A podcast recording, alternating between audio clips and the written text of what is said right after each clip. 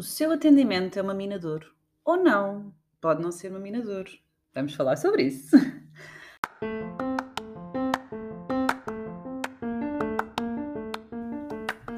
Olho para a Coisa com Ana Gonçalves, o podcast para profissionais de saúde empreendedores que querem criar ou ter um negócio de sucesso. Conversas informais e descomplicadas sobre os desafios de ter um negócio na área da saúde.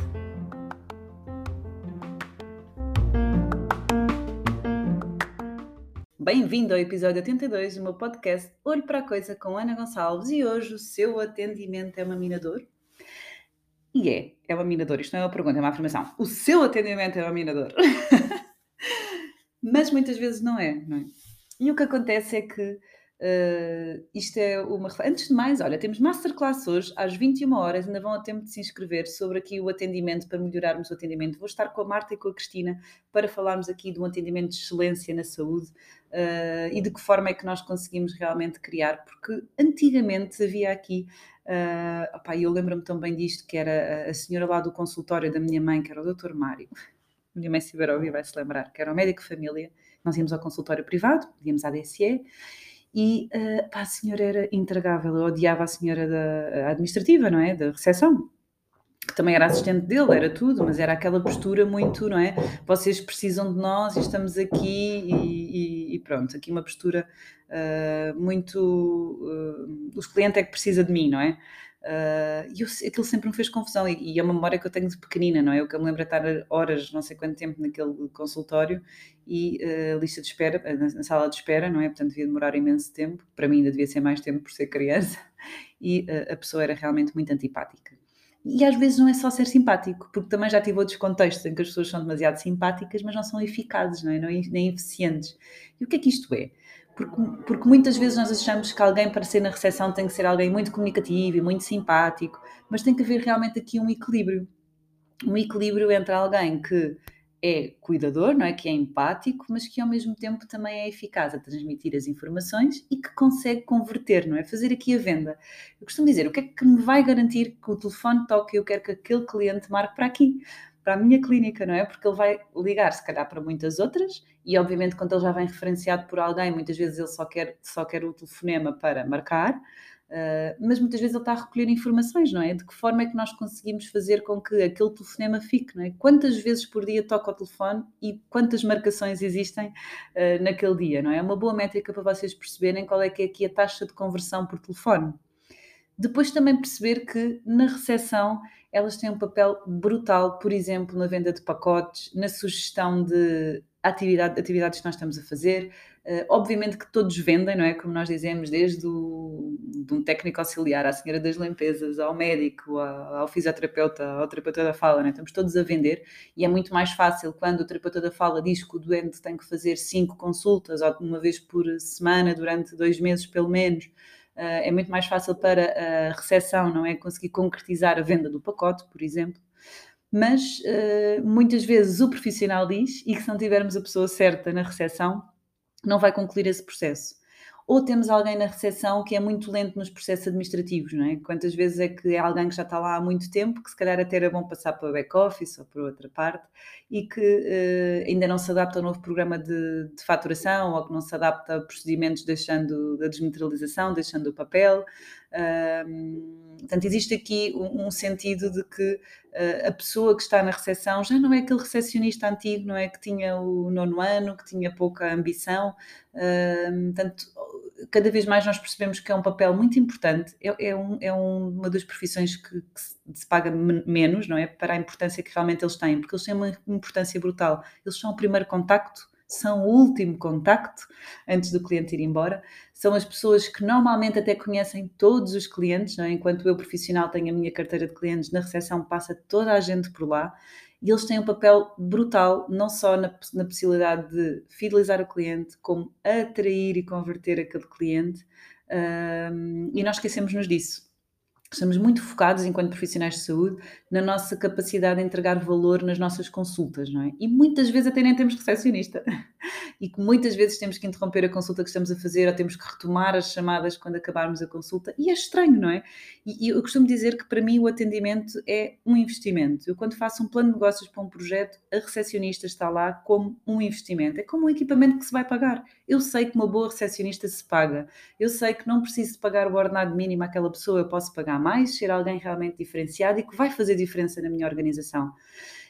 E eu esqueço-me disso, não é? Eu aposto em grandes equipamentos, numa Marquesa XPTO, nas melhores luvas, nos melhores consumíveis, na melhor formação técnica das pessoas que trabalham comigo e depois esqueço-me de algo tão importante que é o atendimento. O local onde as pessoas passam mais tempo num serviço de saúde é na sala de espera. Eu espero que nas minhas clínicas não, porque gosto muito de cumprir horários e que as pessoas fiquem pouco tempo, mas efetivamente as pessoas ficam, nem que seja quem está a acompanhar, nem que seja um dia de consulta cá atrás, mas se nós pensarmos quando vamos a um hospital ou a uma clínica mais, né, uma grande clínica, nós passamos muito tempo nos corredores e nas, na, na, sala de espera, não é? Portanto, aquilo que se vive ali a forma como, os, como as recepcionistas se comportam, como nos cumprimentam, como lidam com o cliente, tem um impacto muito grande na percepção de valor e na experiência nesta jornada do cliente quando tem um contacto connosco. A recepção é ali a primeira impressão.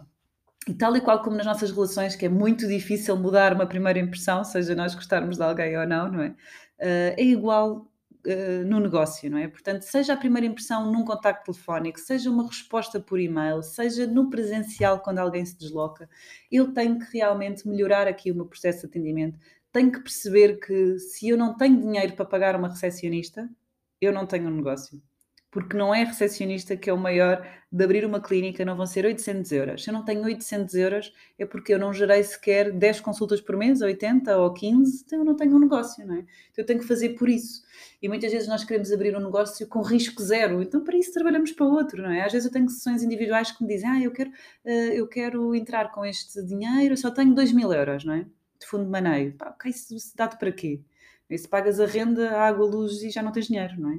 Portanto, das duas, uma, ou nós abrimos negócios com uma capacidade de fundo de maneio que nos permite investir verdadeiramente no negócio, pá, senão eu sou uma marca pessoal, estou a trabalhar para outra e que está tudo bem também, e certamente até vou ter mais rentabilidade, mas se eu quero ter um negócio, eu tenho que ter dinheiro para, para rentabilizar, não é? Obviamente que eu não vou ter todo o dinheiro do mundo, mas se na construção de uma clínica eu não tenho 800 euros por mês para pagar uma recepcionista, não fiz essas contas, não é?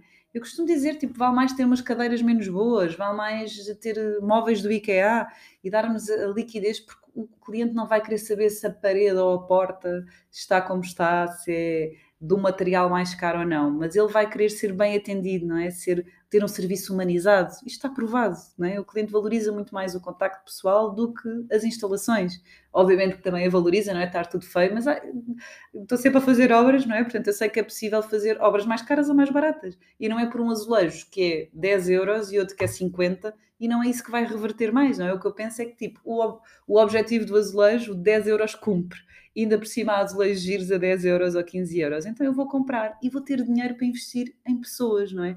E aqui neste atendimento, porque eu posso vos dizer que o atendimento é mesmo a nossa minador, tanto na física como na Fisiotorres, tanto no EFIT, quando eu comecei a otimizar, o nosso negócio cresce de uma forma brutal. E um, eu sei que nós temos aqui muitas resistências, não é? No último episódio falamos das desculpas, muitas desculpas que damos, mas isto é o, o, o, que funciona com os grandes, não é? Isto é o que é, está mais do que provado, eu não estou aqui a inventar nada, em dizer nada. Eu sei que o atendimento é a minha minador, então eu vou ter que, obviamente, investir sei que se eu não entregar um bom, um bom, um bom, um bom serviço, também não adianta ter um excelente atendimento, não é? Como é óbvio. Mas já estamos a passar essa fase. Estamos a, num panorama em que somos muito bons tecnicamente, em que entregamos uma alta experiência e valor ao nosso cliente, mas não temos aqui processos, não temos aqui um atendimento, não temos aqui uh, esta atração do nosso cliente uh, estruturada. Portanto, desafio-vos a pensar isso. Muitas vezes perguntam-me qual é que é a melhor altura para ter uma recepcionista? E para mim é logo logo. E antes, quando eu estou nas obras, eu já posso começar a divulgar e fazer campanhas de, de, abertura da minha clínica, não é? E já posso ter alguém e devo que me ajude neste processo. É muito difícil para um profissional de saúde cobrar, dar informações, somos muito técnicos, é estranho até que o médico é que me está a dar uh, informações sobre a hora e sobre o serviço, não é? Uh, portanto, a percepção de valor também vai ser logo começar errado, não é, ao cliente. Por isso, a hora certa, qual é a altura certa, é logo, para mim é logo Ah, mas eu não tenho dinheiro.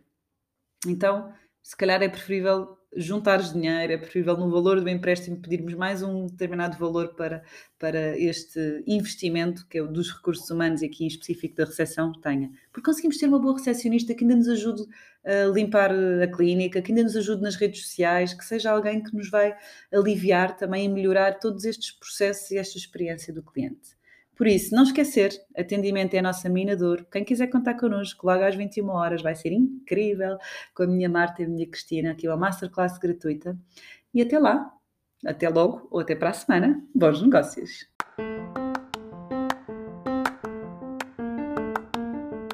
Desafios a seguirem este podcast, colocar aqui em seguir para serem os primeiros a saber quando sai um novo episódio e façam print, partilhem nas vossas redes sociais e identifiquem-me anagoncalves.pt para saber que vale a pena continuar a fazer este podcast e que vocês continuam desse lado.